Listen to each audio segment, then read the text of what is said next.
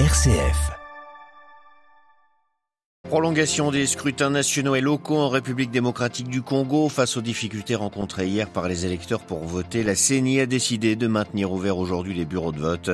La conférence épiscopale a relevé de nombreuses irrégularités. Négociations laborieuses au Conseil de sécurité de l'ONU sur une trêve dans la bande de Gaza. L'Égypte tente de son côté d'obtenir une pause dans les combats entre Israël et le Hamas. L'Union européenne s'est mise enfin d'accord sur une réforme de sa politique migratoire, mais plusieurs ONG critiquent un texte jugé régressif sur l'accueil des étrangers. C'est le cas du CCF des Terres Solidaires. Le Sri Lanka va mieux économiquement après plusieurs années de crise et une faillite l'an dernier. Le pays se relève et la Banque mondiale poursuit son soutien. Le sourire des enfants d'Amérique latine, c'est ce qui est allé rechercher une famille française qui a effectué un périple dans plusieurs pays à la rencontre d'enfants en situation de grande fragilité. On en parle avec eux dans notre dossier à suivre à la fin de ce journal. Radio Vatican, le journal, Xavier Sartre. Bonjour. Des élections chaotiques hier en République démocratique du Congo. 44 millions d'électeurs devaient choisir leurs présidents, leurs députés nationaux et provinciaux et leurs conseillers communaux. Mais plus d'un tiers des bureaux de vote n'ont pas pu ouvrir et de nombreuses irrégularités ont été constatées par la SENCO, la conférence épiscopale nationale du Congo, qui a déployé 25 000 observateurs dans tous les centres du pays en lien avec les églises protestantes. Alors, Face à cette désorganisation, le vote se poursuit aujourd'hui, Jean-Benoît Rel. Oui, Xavier, la Commission nationale électorale indépendante a prolongé le vote jusqu'à aujourd'hui dans toute la République démocratique du Congo. Mais pour les évêques congolais, une prolongation du vote pourrait porter atteinte à l'intégrité des élections. Selon le rapport des 25 000 observateurs des églises catholiques et protestantes, un tiers des bureaux de vote n'ont pas ouvert. Dans ceux qui ont pu l'être, la SENCO dénonce des dysfonctionnements liés au dispositif électronique de vote, à des violences ou encore à la pluie. Des difficultés accentuées par la présence de plus de 120 groupes armés dans l'est du pays et l'éloignement de certaines régions isolées. Les opposants Moïse Katumbi et le docteur Mukwege confirment avoir constaté des irrégularités quand Martin Fayoulou dénonce lui un chaos total. Alors cela rappelle étrangement les élections de 2018. Félix Tshisekedi avait été proclamé président alors que les observateurs de l'Église assuraient obtenir un, obtenir un résultat différent. Un bras de fer semblable pourrait s'engager entre les institutions chrétiennes qui représentent 85% de la population et le pouvoir exécutif. Au terme de sa déclaration, la CENCO, conférence épiscopale congolaise, a appelé la population de la RDC à, je cite, persévérer pour exercer son droit de vote, assurer la surveillance du vote et ne pas céder à la violence. Noirel. Une trêve dans la bande de Gaza, on en parle depuis le début de la semaine, mais en attendant, Israël est bien décidé à poursuivre son objectif de détruire le Hamas. L'armée israélienne a ainsi ordonné sur les réseaux sociaux l'évacuation immédiate d'une zone couvrant 20% de la ville de Khan Younes, la principale agglomération du sud du territoire palestinien. Or, la population qui n'a plus d'électricité à cause du blocus israélien n'a souvent que la radio ou le bouche à oreille pour s'informer, précise l'ONU, et surtout le territoire sur lequel se sont réfugiés les habitants se réduit de plus en plus au fur et à mesure des combats. Au Conseil de sécurité de l'ONU, les diplomates sont suspendus à la décision des États-Unis concernant le projet de résolution présenté par les Émirats arabes unis. Le texte est âprement négocié, le vote reporté de jour en jour, mais il n'y a pas qu'au siège des Nations unies que l'on s'emploie à chercher une pause dans les combats dans la bande de Gaza. Au Caire, les autorités s'activent pour preuve la venue hier en Égypte du chef du Hamas, Ismaël Haniyeh. Les précisions sur cette médiation égyptienne avec Léonie Lebrun. L'Égypte a tout intérêt à l'obtention d'une nouvelle trêve. Les services de renseignements égyptiens participent aux discussions avec le chef du Hamas, Ismail Haniyeh, qui est arrivé au Caire hier matin. Un arrêt des combats permettrait d'accélérer l'entrée de l'aide humanitaire dans la bande de Gaza, alors que des centaines de camions chargés d'aide sont toujours coincés dans le Sinaï. La population gazaoui est en grande majorité concentrée à l'extrême sud de Gaza, aux portes de l'Égypte donc, et subit une crise humanitaire d'une extrême gravité. Or, le président égyptien Abdel Fattah al-Sisi refuse, et ça depuis euh, le début du conflit, de laisser rentrer un afflux massif de réfugiés gazaouis sur son sol. Profiter d'une trêve pour envoyer davantage d'aide humanitaire dans Gaza permettrait de faire redescendre au moins temporairement cette pression. Autre point important, organiser le transfert d'otages envisagé par le Hamas en cas de trêve. Ils passeront nécessairement par le poste frontière égyptien de Rafah avant de regagner Israël. Hier, les États-Unis assuraient que les discussions portant sur une nouvelle pause des combats sont très sérieuses.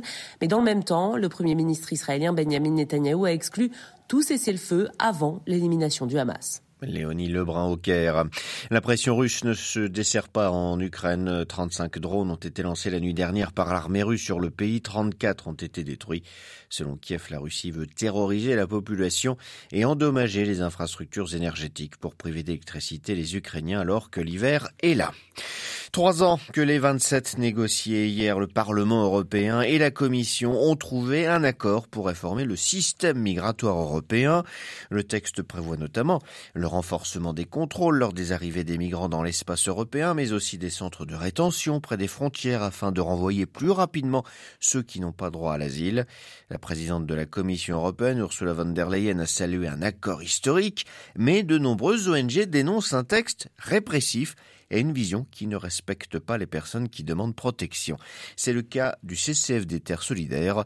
Sophie Duval y est chargée de plaidoyer migration le Conseil et le Parlement européen sont arrivés à un accord sur les principaux règlements issus du pacte européen sur euh, l'asile et la migration qui eux-mêmes euh, généralisent euh, tout un tas de mesures qui sont extrêmement préoccupantes pour les personnes étrangères leur dignité et finalement leurs droits. Hein.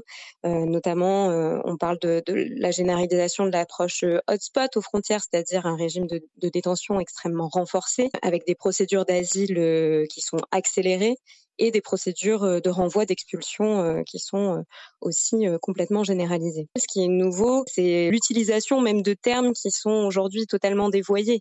On voit bien que la commissaire euh, européenne aux affaires intérieures aujourd'hui nous parle d'un système de protection renforcé. On parle plus de protection des personnes, on parle de, de la protection des frontières en elles-mêmes.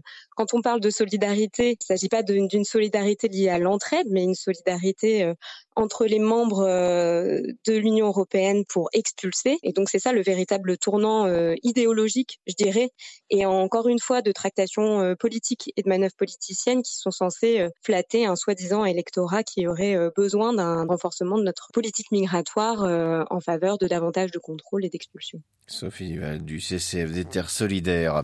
Les 27 en veine d'accord en cette euh, fin d'année. Hier, les ministres des Finances ont décidé d'assouplir les règles budgétaires afin de redresser les finances publiques sans compromettre les investissements. Autrement dit, le pacte de stabilité est amendé. Un accord historique, a salué le ministre français des Finances. Cet accord a été permis par l'entente au final entre la France et particulièrement opposée sur ce dossier.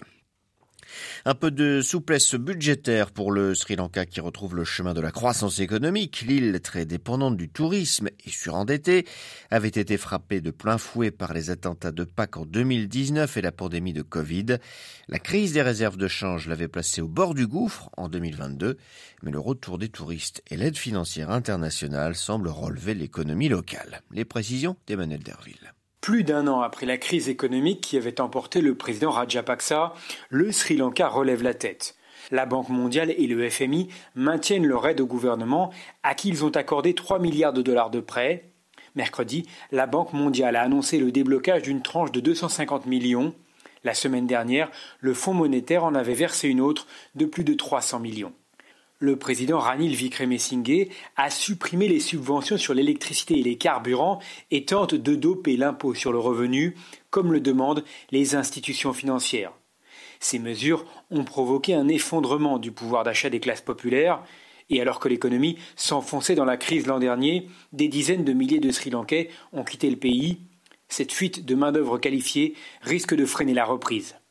Malgré tout, le tourisme est en plein essor, porté par la clientèle russe. Le Sri Lanka devrait renouer avec la croissance économique l'an prochain avec un taux de plus de 1%.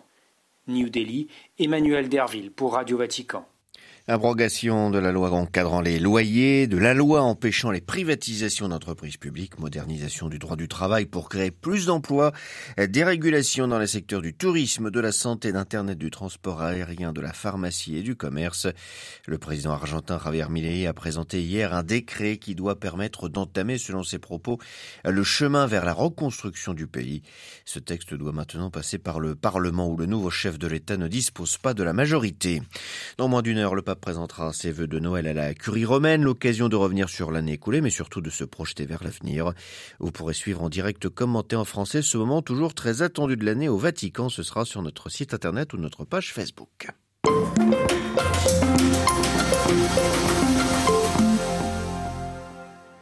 À l'approche de Noël, le sourire des enfants, ceux qu'une famille française a rencontrés en Amérique latine, du Pérou à l'Équateur en passant par la Bolivie ou la Colombie. Anthony Michaud, chef de projet dans l'innovation sociale et sa femme Anne Ségolène ont voulu partager la vie d'enfants en situation de grande fragilité. Pendant un an, accompagnés de leurs trois enfants, Gaspard, Clémence et Olivia, ils sont ainsi partis à la rencontre de ces enfants accueillis dans des orphelinats ou des centres sociaux, parfois pris en charge par des religieux. La famille en a rapporté un un film et des podcasts, mais surtout une véritable expérience humaine. Un voyage qui donne l'espérance et qui a mis la joie des enfants au centre de cette aventure. Olivier Bonnel. Des sourires d'enfants derrière des situations de souffrance, ce voyage en immersion au cœur de l'Amérique latine a permis à la famille Michaud de décentrer leur regard sur ses fragilités, loin de leur confort européen, en renouant avec des vies simples. Pendant un an, leur voyage a posé cette question comment assurer une dignité à ces enfants du bout du monde Anne Ségolène et Anthony. Alors la première chose qu'on a appris qui était très forte et très, très prégnante pour nous, c'est la joie qui transporte ces enfants. La joie, elle est vraiment vécue dans le, quotidien euh, à chaque instant, et ce, quelles que soient les conditions de vie qui sont euh, plus ou moins faciles. Et puis on a, on a aussi découvert quelque chose pour nous qui était, qui était assez fort, euh, notamment sur un temps en Équateur. On a passé trois semaines dans un village de pêcheurs où alors le, le, temps s'est arrêté, tout était très ralenti. Et en fait, les, les enfants ont vraiment, vraiment pas grand-chose là-bas pour jouer. Il y a très très peu de jeux objets. Du coup, ils développent une créativité incroyable. Esprit de, corps et de jeu qui se met en place entre tous les enfants du village. Ce peu d'objets euh, laisse vraiment place à la créativité et on l'a vu vraiment chez nos enfants. Les choses sont parfois plus simples que, chez nous. On se pose beaucoup de questions, on a beaucoup de cadres, beaucoup de règles, beaucoup de choses pour les enfants.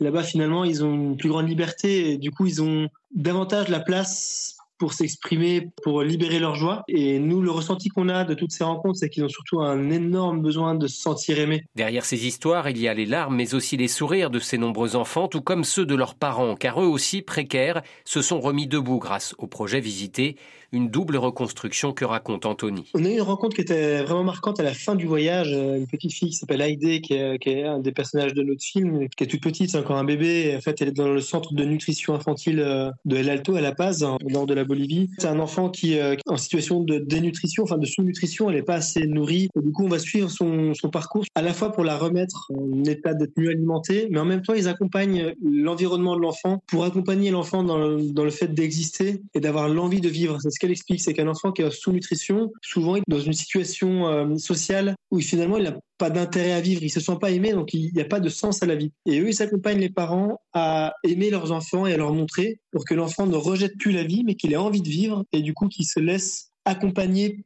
pour de nouveau manger, de nouveau se développer. Durant leur périple, Anthony et Anne Ségolène étaient accompagnés par leurs trois enfants, âgés à l'époque de 18 mois à 6 ans. Leur moyen de transport, une ancienne ambulance de l'armée réaménagée, devenue leur espace de vie, le refuge de leurs petits et aussi leur salle de classe. Un voyage qui a aussi transformé leur progéniture et changé le regard des deux jeunes parents sur leurs trois enfants. On les a vus vraiment se révéler et révéler des, qualités qu'ils ne pouvaient pas révéler dans le cadre classique euh, qu'on avait chez nous. Des capacités d'empathie notamment. Le matin, euh, les enfants se levaient, ils étaient encore en pyjama, ils sortaient du camion euh, et ils montaient à l'étage de l'hôpital pour donner les biberons des bébés. Et surtout, ils nous ont nous appris à nous positionner différemment. Eux, quand on va voir des enfants fragiles, là où moi je me pose plein de questions sur comment faire, comment pas blesser, quels mots utiliser, quels gestes faire, quand j'ai fini de me poser toutes ces questions, mes enfants, ils ont déjà ces enfants-là dans les bras. Après cette année d'aventure, la famille Michaud a dû retrouver sa vie quotidienne près de Lyon avec des images plein la tête, mais surtout une espérance renouvelée dans la transmission de l'amour à ses enfants, une leçon qui prend tout son sens à quelques jours de Noël. Il est important de laisser passer le, le cœur avant la tête, de laisser la réflexion parfois passer après la relation